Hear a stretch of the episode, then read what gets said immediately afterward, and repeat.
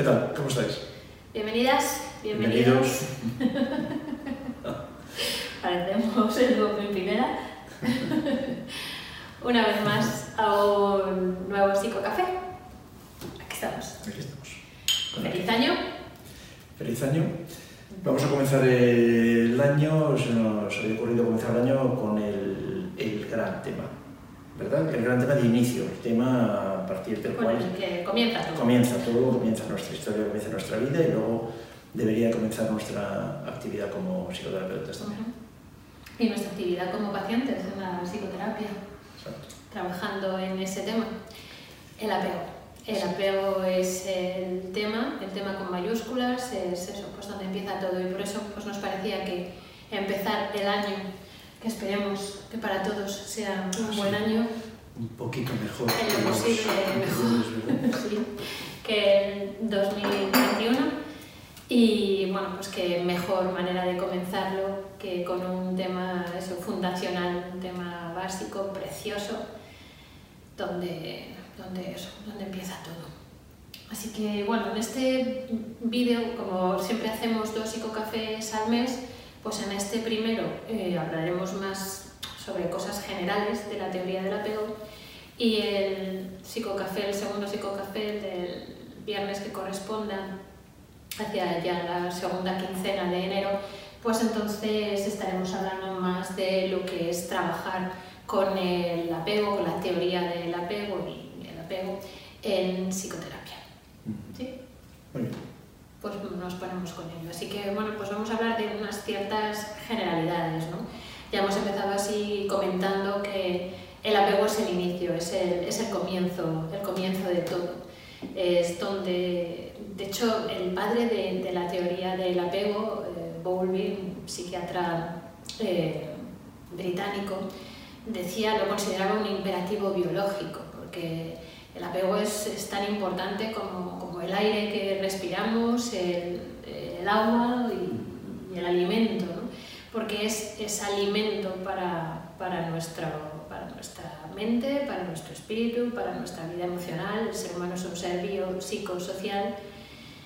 Y bueno, pues de hecho, de hecho surge esta, esta idea de que el, el vínculo de apego es un, es un imperativo biológico, surge en, en Bowlby, porque él lo que observa en, mientras está trabajando como psiquiatra en infantil, en un hospital, es que le dábamos en aquellos tiempos mucha prioridad a esas otras cosas, ¿no? al alimento, al refugio, al cuidado de que todo vaya bien a nivel, eh, sobre todo ¿no? físico. Pero él empezó a darse cuenta de lo importante que era también en, en a esos niveles el, el, el, alimento emocional, el alimento espiritual, el alimento relacional. ¿no? Y entonces eh, empezó a darse a, a ver más evidencias en, en, esos niños que se quedaban eh, solos en determinados ingresos en los hospitales y demás, de las consecuencias tan eh, importantes y tan dramáticas que podía llegar a tener que esos niños no estuvieran con los, con los padres, ¿no? con sus vínculos fundamentales, porque el, el apego es ese vínculo estrecho que generamos con las personas principales que están a nuestro cuidado. ¿Lo definiríamos así? Sí, yo creo que es exactamente así, ¿no? Es un vínculo con personas significativas, ¿eh? es un, vínculo, un, tipo de vínculo especial, lógicamente, ¿no? No establecemos una relación de apego con la cajera del supermercado o con el conductor de Uber. O al menos de ese apego, ¿no? Todo, claro, es verdad que nos apegamos a nuestra tierra, nos apegamos a, a, a, nuestro país, a nuestro, a nuestro equipo de fútbol y por supuesto... Sí, el equipo de fútbol mucho. y al grupo al que pertenecemos, ¿no? Todos nos cuesta que de pronto... Sí, pero son relaciones. Claro. Son, pero el vínculo de apego, por definición, tiene que ver con, inicialmente al menos, con una persona eh, significativa, además donante de cuidado. Uh -huh. Esto es así, ¿no? Esto es una de las consecuencias de las crisis, ¿no? La, toda la teoría del apego surge a partir de que Bowlby está haciendo un encargo de la Organización Mundial de la Salud después de la Segunda Gran Guerra, ¿no? De, uh -huh. Viendo, la, la, OMS le encarga que vea qué pasa y qué se puede hacer con los niños, miles de niños ingleses, británicos en general, que se han quedado en que se han quedado huérfanos huérfanos como víctimas de, colaterales de la Segunda Guerra Mundial. ¿no? Y entonces ahí él empieza a darse cuenta de y como observa que efectivamente son dramáticas, dramáticas ¿no? la, la, ausencia, la ausencia. Tienen comida, tienen cuidados, ¿no? Hace tienen refugio, tienen calor, tienen... Veía Fonagy hace poco tiempo que decía que, que la, en este momento ya la cuestión no es tanto ni siquiera la comida ni el pecho en relación con toda la historia psicoanalítica, ¿no? sino el cariño, que tú dices antes, no, no es... Eh, siempre se, hasta entonces se pensaba que era suficiente con tener alimento, con tener cuidado físico y con... Y no, Volví es el primero que empieza a plantearlo así, a darse cuenta de lo importante que es la presencia, de lo importante que es la, la, presencia, sobre todo en niños que no la tenían, que la habían perdido, ¿no? y cuáles eran las consecuencias de la pérdida de esa presencia. ¿no? Que por cierto, ese estudio se publica, es una de esas cosas curiosas, está publicado por la Boletín de la Organización Mundial de la Salud, que se llama así, ¿no? Importancia de la parentalidad en el desarrollo humano. Eso se publicó en los años 60 en la Organización Mundial de la Salud. Y uno puede, que es lo que digo siempre, uno puede terminar la carrera de medicina, como en mi caso, la carrera de la especialidad de psiquiatría, la formación en psicoterapia, y ni siquiera tener eh, noticias de que se ha publicado, o sea, de que la Organización Mundial de la Salud publicó los resultados del informe de Bowlby sobre la importancia de la parentalidad. Tremendo, tremendo. Y de hecho uno de sus primeros libros, que al final es una trilogía, es La pérdida afectiva, ¿no? porque a él le impacta eh, considerablemente el, el, observar y el hacer un registro ya más exhaustivo de cuáles son las reacciones de esos cachorritos humanos que se han quedado sin, sin padres, sin mamá, sin papá, y cómo, cómo, cómo son sus reacciones. ¿no? Y de hecho, bueno, pues observa cómo mm, los niños aparentemente, ¿no? según él va viendo, es que se dejan morir. ¿no? Pues de pronto es como, vamos a ver, estos niños están alimentados, están eh, refugiados, están eh, cuidados, cuidados y, y, qué está pasando, ¿no? ¿Qué está pasando? Están al abrigo de, de y protegidos en principio, ¿qué pasa? Pero pues fue muy, muy evidente, pero bueno, eh, como tantas otras cosas. ¿no? Se establece una relación, hay una relación clara, ¿no? una relación entre eh, un factor, como es esto, ¿no? La, la, presencia de las figuras de apego y lo que es la importancia del apego, que hoy hay muchos años más tarde, claro, entonces Bowlby todo era algo simplemente intuitivo y de observación, muchos años más tarde ahora ya sabemos sabemos cuál es la neurobiología del apego y ahora ya sabemos qué es lo que ocurre o mejor qué es lo que deja de ocurrir en los cerebros humanos eh, cuando este vínculo no es, no es adecuado, qué es, lo que, qué es lo que ocurre y cómo eso está en el origen y en el desarrollo de, de, miles de, de, billones de personas enfermas, de enfermedad mental y de enfermedad mal, esa, esa, división de que siempre nos quejamos, ¿no? de que se hable de enfermedades mentales y enfermedades, corporales, físicas, cómo es posible que se siga haciendo esto, ¿verdad? Pues que la, el trastorno en el apego está en el origen de la enfermedad con mayúsculas. De hecho, por eso él decía que era el, el imperativo biológico a través del cual el ser humano se puede llegar a desarrollar tanto física como emocionalmente. Y, efectivamente, una vez más, como decimos tantas, tantas veces, a mí desde luego me, me, sorprende siempre, y yo lo, lo, comento a menudo, ¿no? Eh, nuestra maquinaria está, está, muy bien diseñada, ¿no? se genera ese, ese imperativo por el que además priorizamos por encima de todo lo demás nuestro vínculo de afecto con esa persona principal o con esas personas, esas figuras principales. ¿no? Mm, es precioso, como, como todas nuestras células saben que esto es necesario, desde luego y primariamente para sobrevivir, después para desarrollarnos y ya veremos hacia el final del psicocafé para qué más. ¿no? Para poder separarte, incluso, ¿no? para poder separarte primero tienes que para haber... Poder explorar. Claro, para poder... para poder separarte primero has tenido que poder Apegar. apegarte. Uh -huh. Así sí. que efectivamente este este es el tema, ¿cómo no va a ser el tema? ¿no? ¿Cómo no va a ser, va a ser el tema? Y me acordaba que cuando comentabas lo de que primero fue, bueno, en cierto modo algo intuitivo por parte de Bowlby, también luego pues, algo que está viendo en el día a día cuando hace el estudio en, en relación con el encargo de la OMS, pero luego, enseguida, pues Harlow, por ejemplo, basándose en, sí, sí, sí, en los eh, estudios y en este estudio en concreto que hace Bowlby, uh -huh. eh, Harlow eh, programa un, un, una forma de, experimentar eh, con, con, esto y de ver si realmente bueno, pues se puede observar eh, ese, el, funcionamiento de esto que Bowlby llama el, vínculo de apego, ¿no? y lo hace con, con monitos. Afortunadamente esto se ha dejado de hacer y ya no se permite que esto se hace mucho tiempo, mm. muchísimo tiempo.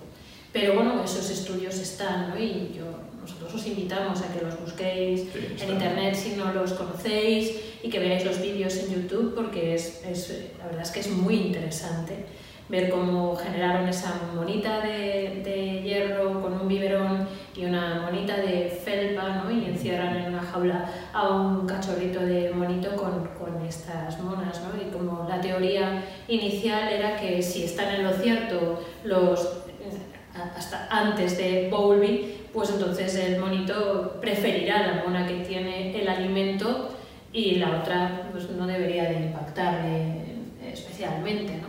Y sin embargo, lo sorprendente, o no tanto, es que el cachorrito se pasa el día abrazadito a la mona de felpa. Que está forrada de felpa y solo va a comer un ratito, cuando no tiene más remedio, va a comer a la otra madre de alambre, que le llamaban, ¿no? la madre de felpa y la madre de alambre. Pues esto de la madre de felpa y la madre de alambre ya lo comentaremos en el próximo psicocafé, pero esto también está en la base de la, de la psicopatología, ¿no? determinados tipos de madres y de padres, ¿no? padres y de, alambre psicoterapeutas. y de psicoterapeutas, qué bonito, psicoterapeutas de alambre o psicoterapeutas de felpa, ¿no? padres y madres que pueden dar alimento pero no dan uh, cariño. Y esto lo vemos en la consulta todos los días. Lo vemos en la consulta todos los días cuando quieres mirar, cuando lo miras, si no, no lo ves. Esta, esta, es la cuestión, eso es lo que queríamos. Por eso tenemos que transformar la mirada y por esto este tema es tan, tan importante. Además, lo, lo, más bonito de, de todo esto es eh, cuando el monito, no solo el tiempo que pasa el monito ahí con la mona de, de, de felpa, sino lo que eso supone para él, lo que genera en él.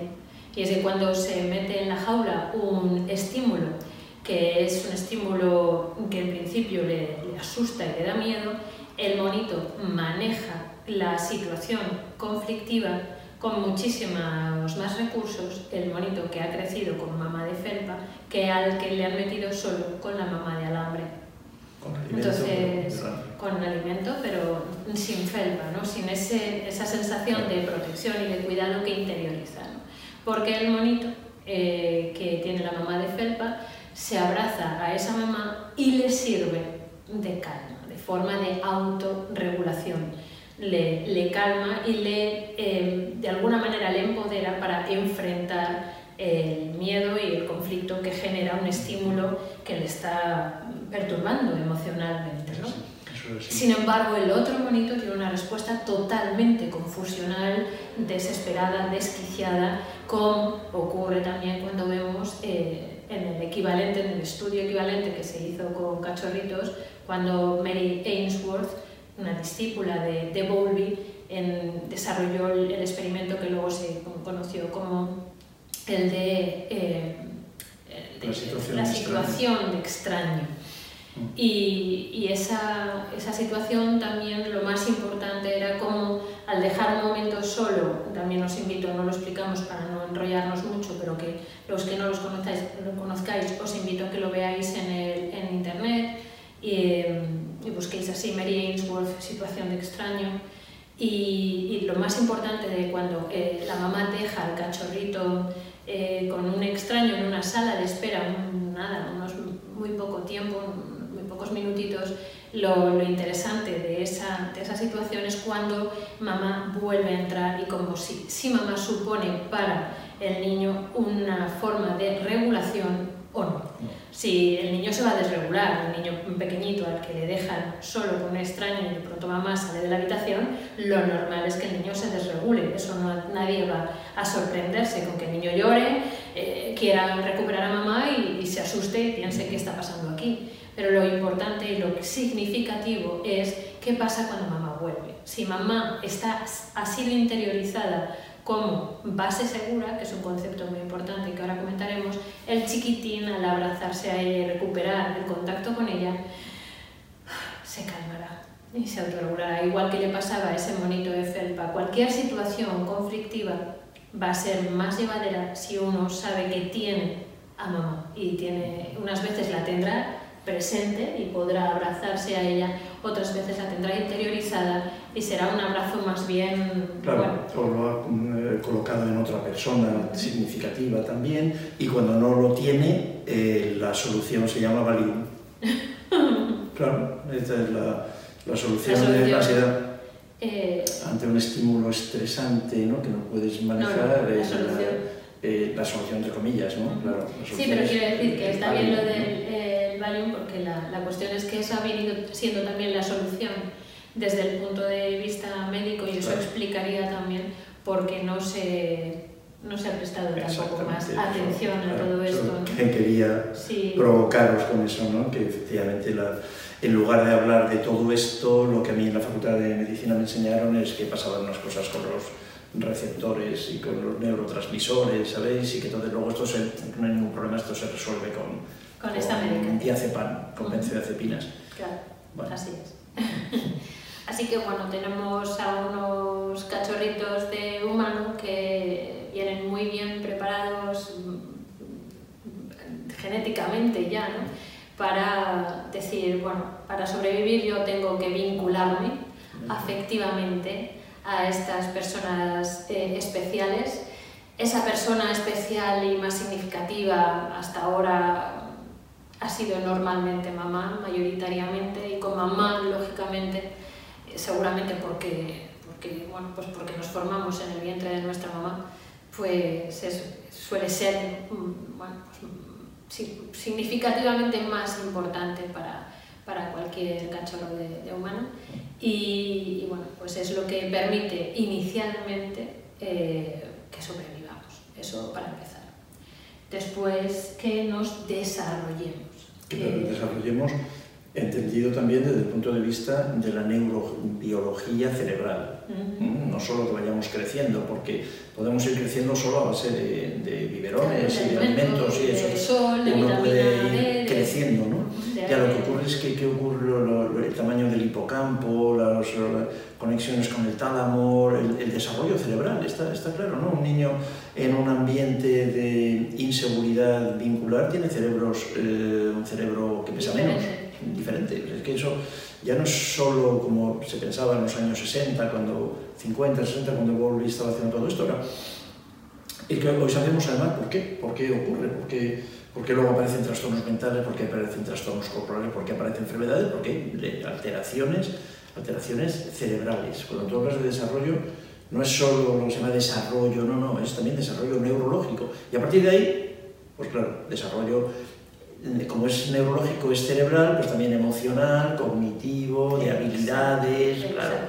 Y por eso esos niños eh, también van a, tener, van a presentar eh, síntomas a nivel eh, pues, psicomotor, cognitivo y, bueno, pues algunos de los, de los diagnósticos que se hacen también ¿no? en, en psicología infantil pues están directamente relacionados con que ese vínculo de apego con las figuras principales no es el, el más adecuado, ¿no? el que realmente necesita el niño. Eso es traumático y por eso, a su vez, bueno, pues hablamos de, de, trauma de apego en forma generalizada y bueno, pues afortunadamente en el DSM-5 incluso pues se ha, se ha incluido. ya incluido una categoría que aunque se queda corta para explicar muchas cosas, pero bueno, por lo menos supone un, un reconocimiento a esto también aparece la palabra apego. Por lo menos. Y por lo menos por primera vez.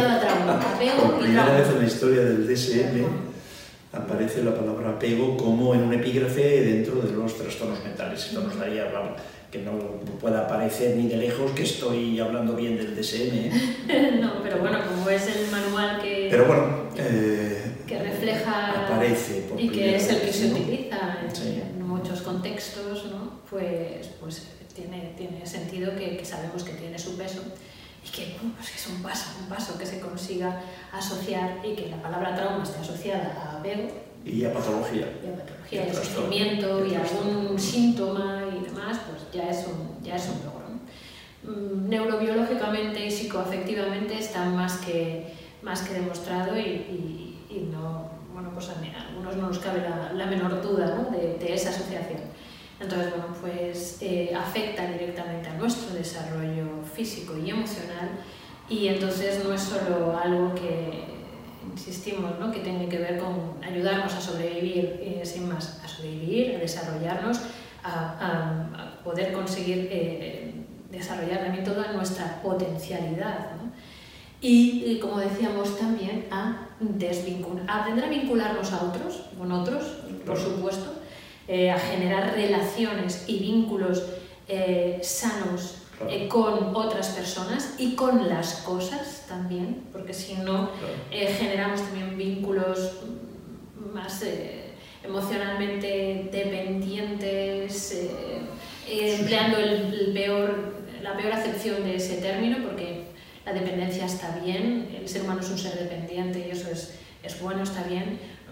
Eh, otra cosa, buscar la independencia siendo seres sociales es un poco absurdo, lo que hay que buscar es la autonomía. Entonces, efectivamente, eh, desde ese vínculo de apego vamos a ser capaces de, de encontrar formas de relacionarnos con las cosas y con las personas eh, sanas sin perder autonomía. La, la, independencia es una ilusión, realmente, ¿no? no tiene ningún sentido. Lo que uno debería buscar es eh, poder elegir de qué se depende. Y para poder elegir de qué dependemos, de qué, de quién dependemos, para eso como siempre, ¿dónde se aprende? Es la pregunta que yo os hago siempre, ¿no? ¿Dónde se aprende a vincularse? ¿Dónde se aprende a relacionarse con los demás? Y a perder, y a desvincularse. ¿Dónde se aprende a relacionarse con, con, las cosas? Efectivamente, ¿dónde se aprende? ¿Dónde está el modelo de aprendizaje de esa manera de vinculación? Pues ahí, en los primeros vínculos de apego, desde los primeros momentos de nuestra vida. Ahí se aprende todo lo que después vamos a ir haciendo a lo largo de nuestra vida y en una situación de apego seguro, pues podremos Mm, podremos con suerte elegir de lo que dependemos, porque insisto, la, la independencia, dicho como tal, la autonomía, como tú decías, sería el, el matiz, pero la independencia es una ilusión, no, no somos independientes ni falta que hace además. ¿no? Y, con, y, conseguiremos desarrollar una forma sana Eso de es. desvincularnos también y de dar por perdido cosas, claro. personas, relaciones que, eh, con las que bueno, tenemos vínculos importantes, pero que, que se que, que todo el mundo tiene que, que pasar por, por pérdidas. ¿no? Entonces podremos también eh, sostener el conflicto que nos genera el tener que, que, perder, que perder cosas, perder ilusiones, perder eh, determinados deseos, determinadas relaciones, vínculos ¿no? que tenemos con las cosas, porque es realmente lo que al final eh, duele más como pérdida, ¿no? eh, el vínculo perder el, eso que hemos generado, esa relación especial que hemos generado con, con eso, con personas o con cosas o con con expectativas también, ¿no? Con ilusiones, con expectativas. Con, Exacto. Colocas, colocas la, la, necesidad, la colocas eh, mal. Y cuanto mejor haya sido, más eh, eh, nutricio eh, psicoemocionalmente el, el vínculo que hemos generado con estas figuras primarias, pues más, va a ser, más fácil va a ser que gestionemos el conflicto en relación con la pérdida. De hecho, Bowlby decía que la salud mental es la gestión satisfactoria de los conflictos. ¿no? Entonces, bueno, pues claro. tiene... La, las, la pérdida va a ser un conflicto siempre, va a ser algo frustrante. Que son inevitables, ¿no? mm. absolutamente. Pero es, eh, son mamá y papá los que nos tienen que ayudar a gestionar adecuadamente esas pérdidas. ¿no? Desde el minuto uno y en relación con tantas y tantas cosas, lo vamos a ver un poquito más, más despacio en el próximo psicocafé, cuando veamos bueno, pues eso, cómo todo esto lo volcamos al trabajo psicoterapéutico ¿no? y cómo al final eh, podríamos resumirlo en una tarea de duelo tremendo, ¿no? El, todo lo que mm, generamos en, en, psicoterapia, en, la psicoterapia durante todo el, el proceso. ¿no? Porque al final es una dificultad enorme la que tenemos como pacientes eh, y, que, y, que, está detrás de nuestro sufrimiento de eso, de, de, para desprendernos de esas ilusiones, de esas esperanzas, de esas expectativas con respecto a cómo tendrían que haber sido mi vida, mi infancia, mis padres, eh, lo que yo habría querido, lo que merecía que de hecho cualquiera, lógicamente por nacimiento, merece tenerlo todo, todo. No hay nadie que, que nazca con más merecimiento que otros. Sin embargo, unos lo tienen y otros no. En, algún nivel, eh, eso que llamamos psicoterapia es una manera de reparar el apego. Y las personas, que la inmensa mayoría de las personas que vienen a nuestra consulta son personas con una historia de apego dañada. La inmensa mayoría, ¿verdad? Con una historia de, de apego dañado, sí, un trastorno del apego de cualquier manera. Así que la psicoterapia consiste Claro, una vez más, por eso insistimos tanto, esto es algo que, que, se sabe hace 60 años, ¿no? Bueno, 60 no, pero 50 años, y que sin embargo no se aplica. Es una cosa curiosa, ¿no? Que esto no se aplica por lo fácil, lo bonito, decías tú antes, lo atractivo que es verlo, ¿no? Verlo en la consulta, ver cómo todos tus pacientes te cuentan historias muy, muy parecidas. Y bueno, en este sentido, pues vamos a hablar de tipos de apego. Eh, a partir de este estudio que, que hizo Mary Ainsworth, cuyo propósito era fundamentalmente eso, ella decía que quería demostrar empíricamente que eso que Bowlby llamaba imperativo biológico y, y, todo lo que tenía que ver con, con, la teoría del apego y su desarrollo inicial ¿no? por parte de este hombre, pues que, que había que, que ella quería demostrarlo eso, empíricamente se le ocurrió esta, este experimento del que hablábamos antes, el de la situación de extraño, y entonces pues, bueno, pues de ahí sacó la conclusión de que hay dos grandes tipos de apego, el apego seguro y el apego inseguro. De hecho, el concepto de base segura es de ella. El concepto de base segura es de Mary Se habitualmente se atribuye a Bowlby, pero... No, es de Mary Ainsworth y, y, lo recoge desde ahí, ¿no? desde que se le hace muy evidente además en, en, relación con el, con el, análisis de los resultados y de lo que iban viendo ¿no? en, este, en este estudio, que en la, en, la gestión de la relación entre madre e hijo y, y en, la, la, base de, de, lo que, de lo que se está creando y lo que se está generando entre, entre ellos, pues todo el mundo representacional y todo lo que que, que, hay mucho más que lo que es solo, solo conducta o intercambio eh, más físico, más material, ¿no? que ahí hay algo que está, que está produciéndose. Em, de hecho, luego se ha venido a demostrar en relación con cómo actúan las neuronas espejo y demás, entre otras cosas, ¿no?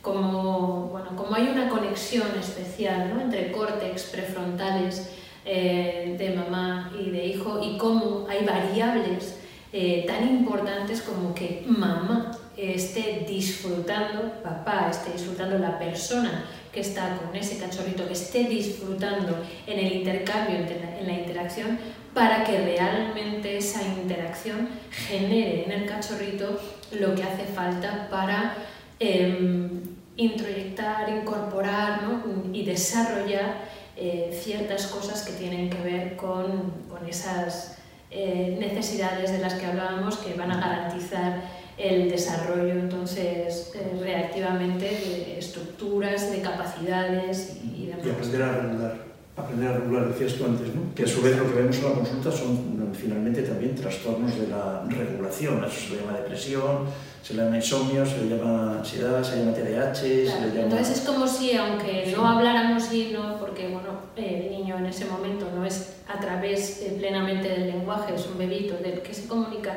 es como si el niño incorporaba, incorporase el mensaje de confía en mí, yo estoy aquí para cuidarte, para darte auxilio, abrigo, protección, para decirte que eres valioso, que te mereces todo lo lo bueno que puedas llegar a, imaginar. Y entonces se transmite toda esa información y eso es lo que acaba generando y asociándose con base segura. Mm, siempre que me encuentre mal, que, uf, que algo me altere tal, puedo confiar en que la mirada y la mm, palabra, y la, palabra, el, intercambio, el tacto, lo que se genera toda esa representación más allá de solo lo físico entre mi mamá y yo me va a calmar, como decíamos me va a regular, ¿no? Y entonces me va a hacer sentir efectivamente plenamente en contacto con todo eso bueno, con que soy valioso, puedo hacerme cargo, tengo a alguien que además me va a ayudar, que me protege, eso, me... Y me siento segura o seguro. Claro, y me hace sentir seguro. Entonces, ese, ese concepto de base segura es el que se maneja y el que desarrolla Mary Ainsworth a partir de esas observaciones y es el que hace que luego entonces se hable de apego seguro o apego inseguro, porque realmente esa mamá es base segura o no. Y ahí también es por lo que es tan importante el reencuentro. Si mamá es base segura, efectivamente será alguien que calme, alguien que regule. Y entonces cuando el niño está desregulado, mamá, eh, y, y, y, de hecho pues muchas veces incluso sin, sin necesidad de, abrazar ¿no? o de que en el caso de los bebitos es un añadido importantísimo, pero incluso solo con la presencia, de hecho el cachorrito que se va desarrollando va aprendiendo ¿no? a, a, ir incorporando esa base segura en relación con mamá y cada vez puede pasar más tiempo sin estar pegado a ella y por eso existen cachivaches para bebés, ¿no? como el parquecito, la mecedorita donde colocamos tal, ¿no? y al principio la, alfombrita, y, y, eso, y el parquecito, ese corralito que no, donde le ponemos, ¿no? Al principio necesita estar mucho tiempo pegado a mamá, luego el niño puede estar explorando, que es el, el otro, el, el, otro gran concepto eh, que, que que está en el otro extremo, ¿no? de, del estar aquí pegadito con ese vínculo estrecho con mamá o con papá, eh, puedo salir a explorar el mundo y, dar por perdidas algunas de las cosas buenas que tiene estar aquí pegadito porque me, me marcho con la mochilita de la base segura. Y de la mirada. Yo estoy en el parquecito, estoy no sé, pero me doy la vuelta de vez en cuando y veo y ya, que ya no necesito estar tan pegado, ahora puedo... La mirada. Bueno, pero por eso los ves a los niños y los observas en jugando en el, en el parque real, no en esos corralitos, sino en el parque, y es tan, tan frecuente y tan bonito eso, ¿no? Y los centros comerciales, tal, como corretean por aquí y de vez en cuando vienen, ¿no? Vienen, parece como que recargan, están, las mamás están en el banco, los papás están tal, están charlando, y los niños van, corretean y de, de, vez en cuando cargan. O te gritan, mamá, mírame, necesitan que estés ahí, ¿no? Mírame, mírame, mírame, papá, papá, mírame. Esa es la idea, ¿no? que vamos pudiendo explorar y vamos introyectando o incorporando esa base de seguridad sin necesitar ya tanto, tanto contacto, ¿no? porque llevas esa, esa seguridad ahí dentro. Por eso, bueno, pues desde ahí esa tranquilidad que te da es el tener eso como para regular y gestionar el conflicto que vaya surgiendo de la exploración del mundo, la relación con otros, el encontrarte dificultades, obstáculos, retos más o menos difíciles, va a ser más fácil, esa gestión va a ser más fácil cuanto más chachi sea la mochila que llevas ahí de seguridad, de confianza y de, y de energía incluso, porque un niño va a estar mucho más energizado si no tiene que estar todo el tiempo pendiente de autorregularse porque no tiene esa base segura que es eh, la, figura, bueno, lo que le aportan sus figuras de apego. Y entonces mm, mm, emplea mucha, mucho malgasta, o, no, pero en un sentido es malgastar, claro, eh, en mucha energía en, estar ahí, ¿no? con ese eh, sostenerse, que es lo que se observa también en el apego inseguro en las reacciones de los niños. ¿no?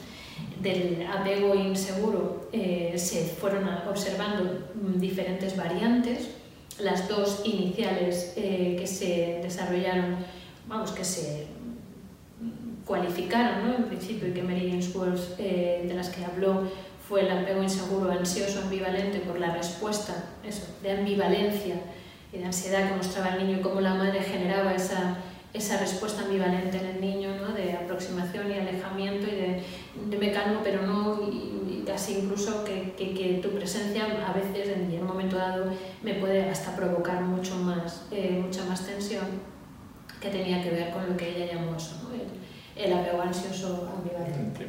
Y luego por otro lado el apego, el apego evitativo, que es ese niño que eh, necesita autorregularse eh, consigue autorregularse incluso en presencia del extraño y cuando entra mamá intenta incluso mm, evitarla, evitar el contacto con ella y recurrir a ella. El evitativo, mm, bueno, pues ese, ese, ese, ese apego, ese, ese tipo de vínculo que generamos con las personas que nos de alguna forma nos están obligando a dejar fuera de la ecuación en la relación todo el mundo emocional. Entonces eh, los niños aprenden desde muy temprano estos papás que no pueden eh, incluir eh, lo afectivo en la relación. Y entonces lo que mayoritariamente vemos cuando, cuando ese niño se va desarrollando es que lo que más importancia tiene tiene que ver con bueno, pues con lo cognitivo, con el desarrollo escolar, con que se hagan las cosas que se tienen que hacer. Pero, y claro, son luego eh, pacientes que te cuentan que en mi casa no te preguntaban cómo te sentías, ni, ni, ni se prestaba atención a realmente a lo emocional, a lo, se hablaba de logros académicos, del desarrollo profesional, pero no de, de nada relacionado con, con lo emocional.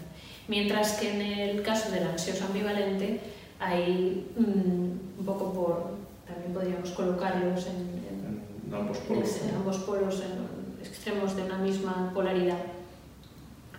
El, la invasión en relación con lo emocional es, es casi permanente, ¿no? un estado de alerta constante para, para, estar, intentar eh, la conexión a mí me gusta decir, eh, yo lo explico en clase así, que en, el apego ansioso ambivalente el niño eh, sabe, sabe que de cada 100 veces que interactúa con su figura principal de apego, mamá o papá, alguna de ellas, va a conseguir eh, conexión y sintonía, que es una palabra muy muy importante porque es un concepto clave. Clave para entender esto, sí. La sintonía sobre todo del cuidador y entonces... La gestión de las necesidades, ¿no? La diferencia entre las necesidades del niño, la niña, y las necesidades de los padres. Y eso es, es, difícil que haya esa sintonía, pero es, es necesaria. Esa sintonía es, es, un elemento nuclear en el apego seguro. ¿no? Exacto, que mamá y papá se den cuenta de cuáles son las necesidades del niño. Sintonicen con sus con necesidades. No, no, con las mías. ¿no? Entonces, en, en ausencia de, de esa sintonía, Em, pues el niño lo que aprende es que hay veces que sí que va a conseguir eso y va a conseguir tener a mamá o a papá, tener a esa figura conectada y, sintonizando y, y, dándole lo que necesita y otras veces no. Entonces, ¿qué hace un niño que mm, sabe que de cada 100, por ejemplo, 33 voy a estar conectada con, y voy a tener lo que necesito? Pues estar intentar estar las 100 ahí. Porque si yo estoy las 100 aquí, me llevaré las 33. Claro, entonces, ¿cuánto voy a poder explorar el mundo si yo sé que solo me voy a llevar 33 de 100? Pues poco, porque yo lo que voy a querer es estar aquí pegado. Claro. Para llevarme mmm, lo que sea. Claro, si, si solo estoy 50, corro el riesgo de perderme un montón. 16 y medio. Exacto. claro. Entonces, ahí esa, esa sensación de, de, Por eso decimos que en el apego, se suele decir que en el apego ansioso ambivalente pues, se pone muy en riesgo la, la posibilidad de, del desarrollo de la autonomía y la capacidad de exploración, ¿no? porque es que me tengo que quedar aquí para llevarme para llevármelo todo, entonces mm, exploro mucho menos. Mientras que en el apego ansioso ambivalente lo que pierdo sobre todo es... ¿En el evitativo? Eh, perdón, en el evitativo lo que pierdo fundamentalmente es la capacidad de generar eh, una, eh, un vínculo eso, mm, más cargado de afectividad y por lo tanto la intimidad.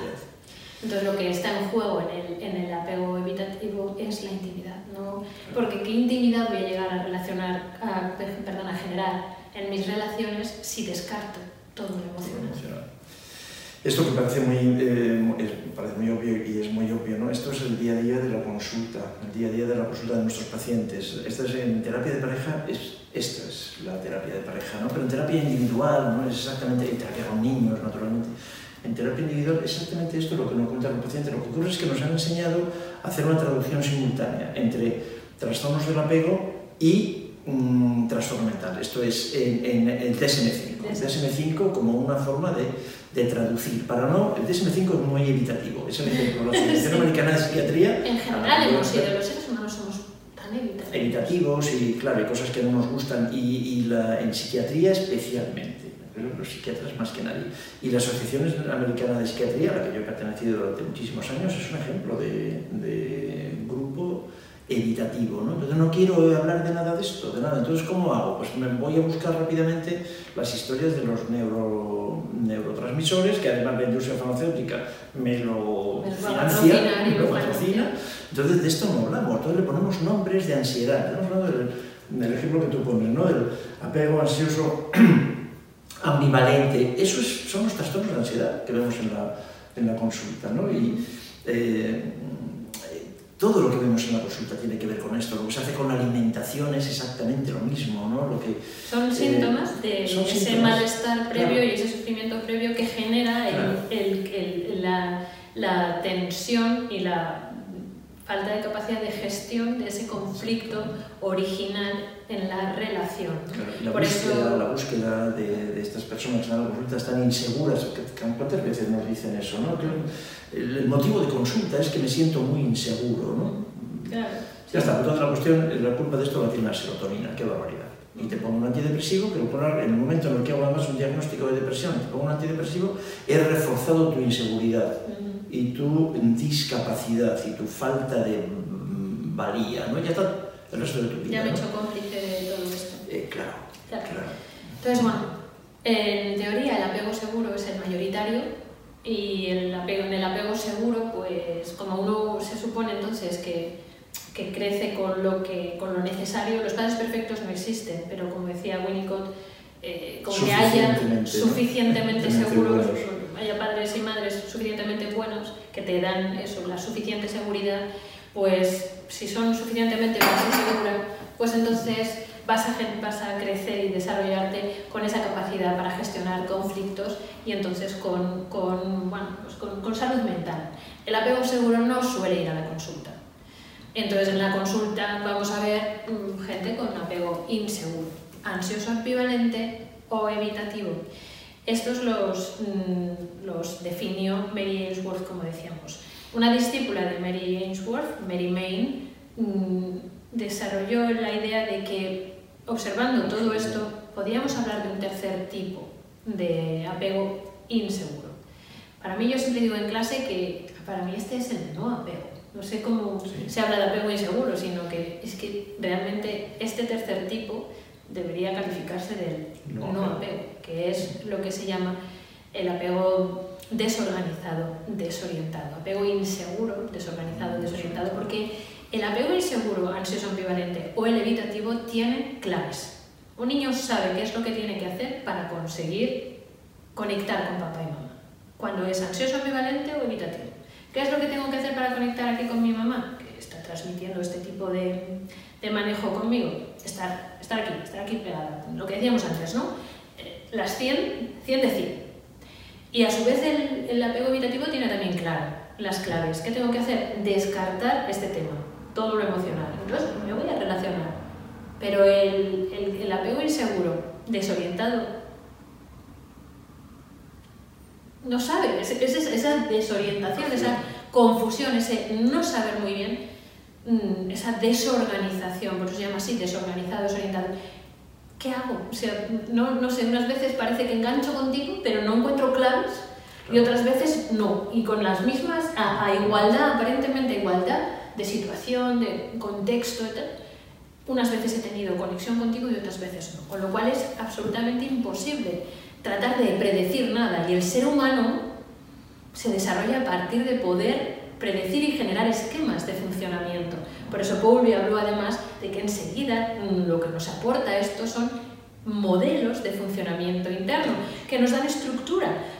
Mejores o peores eh, luego esos modelos, se quedan obsoletos a lo mejor enseguida, no lo sé bien, pero de momento nos dan unos esquemas de funcionamiento uf, que te hacen eso, sentir cierta seguridad, pero el pobre desorganizado, desorientado, no sale de la desorientación, no tiene ningún esquema. Esos son los que menos estructura tienen y los que mayor patología, mayor sintomatología, mayores dificultades y mayor sufrimiento suelen presentar. ¿no? Entonces, bueno, pues serían los tipos, los grandes tipos de apego y como decíamos, los apegos inseguros son los que vemos en la consulta. Por eso es tan importante, eso lo dejamos para el próximo psicocafé, por eso es tan importante que el terapeuta conozca conozca esto. ¿Por qué? Porque ¿qué es lo que hacen nuestros pacientes? ¿Qué es lo que hacemos nosotros? ¿Qué es lo que hacen todos los seres humanos?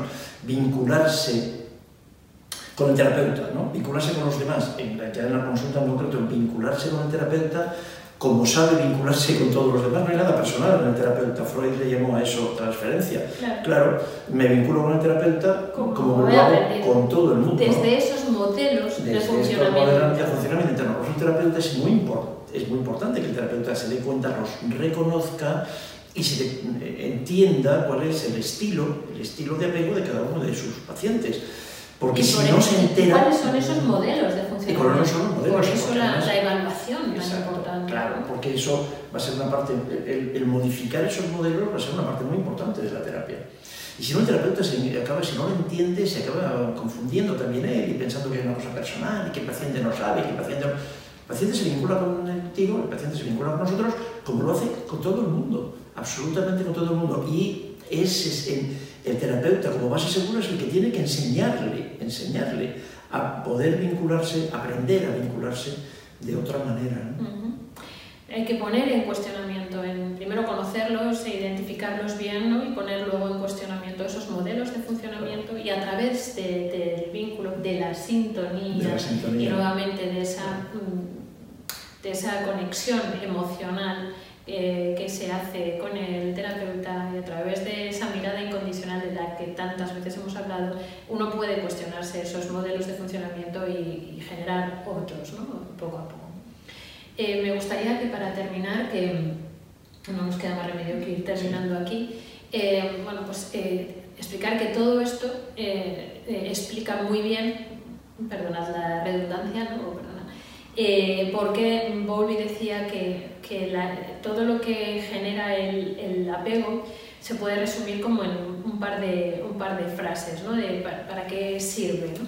Pues para que, y él decía, explicado así a grandes rasgos, para que obtengamos de, de cada uno de nosotros, cada uno obtenga de sí mismo una idea de alguien merecedor, ¿no? merecedor de, de, cosas buenas ¿no? y alguien valioso y merecedor de cosas buenas y para poder ver al otro, porque al finalmente, finalmente lo que nos permite esa, esa relación, ese vínculo especial con el otro, como decíamos, es obtener una idea de uno mismo y del mundo que le rodea, entonces obtener la idea de uno mismo, de alguien valioso, alguien merecedor, y ver al otro y al mundo no como algo hostil y algo en lo que no puedo confiar, sino en alguien eh, a quien, quien, puedo confiar, que me va a servir para autorregularme y a quien puedo pedir ayuda. Ayuda. Ese es el seguro. Y ese es, e, ese, esa sería también una definición de apego y de para lo que sirve el apego y lo que me aporta. Fijaos, ¿no? es, es, es perfecto porque efectivamente, como decíamos, eso me va a permitir la gestión satisfactoria de los conflictos, que es a su vez salud mental.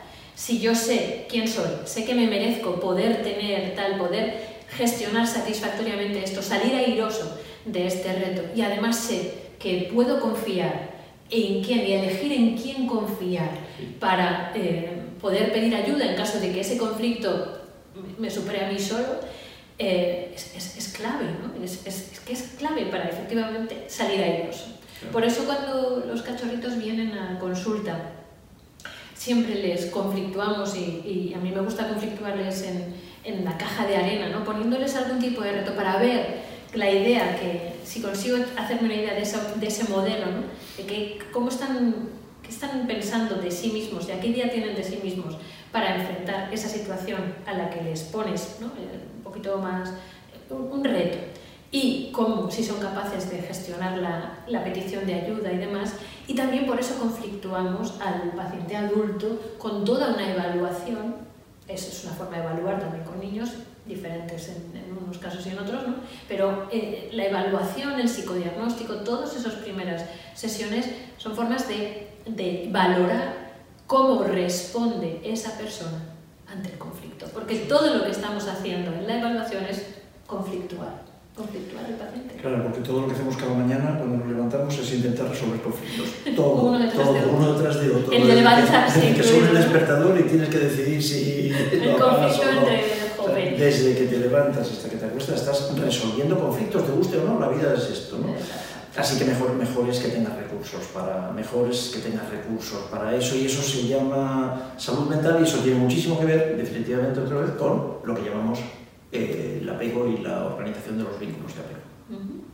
Exacto. Entonces, bueno, iremos viendo en el próximo psicocafé cómo hay una cosa más que llamamos mentalización, que los, de- los que han ido desarrollando posteriormente a estos personajes, ¿no? de los que hemos hablado, Bowlby, Mary Ainsworth, Mary Main, eh, que han ido desarrollando la teoría del apego y evolucionándola, entre otros Fonagy, Target, eh, otros, otros autores, ¿no? Eh, destacan el concepto de mentalización y dicen que también el vínculo de apego eh, no está solo para proporcionarnos em, bueno, supervivencia, desarrollo físico y emocional, estos modelos de funcionamiento interno, sino para proporcionarnos algo que se llama mentalización o función reflexiva y que es una ventaja adaptativa clara.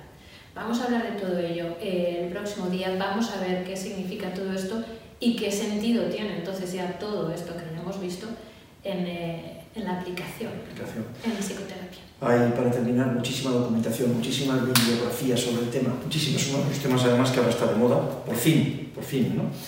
Y hay muchísima documentación y... Bueno, la os- verdad es una os- recomendación. Sí, ¿no? sí, sí. os, eh, durante todo este mes eh, voy a hacer también un monográfico con las recomendaciones eh, bibliográficas de libros sobre Sobre. la teoría del apego y la aplicación de la teoría del apego. Hay muchísimas cosas escritas, Muy, algunas de ellas muy, muy bonitas y muy interesantes. Y, de- Y empezando por el propio Bowlby, desde luego, Desde porque luego. se- afortunadamente se siguen haciendo reediciones de sus libros Sí, y, sí. está bien que... Es un, muy, muy, muy interesante, yo creo que es un tema apasionante, nos encantaría, ¿verdad?, que transmitir este entusiasmo y que, os, y que convenceros Yo de, creo que se nos nota. de- Bueno, Muchísimas pues, gracias. Te he dicho, un placer. Como siempre, Muchas- un placer. Muchas, muchas gracias por vuestra atención y un abrazo muy fuerte. Hasta el próximo psicocafé.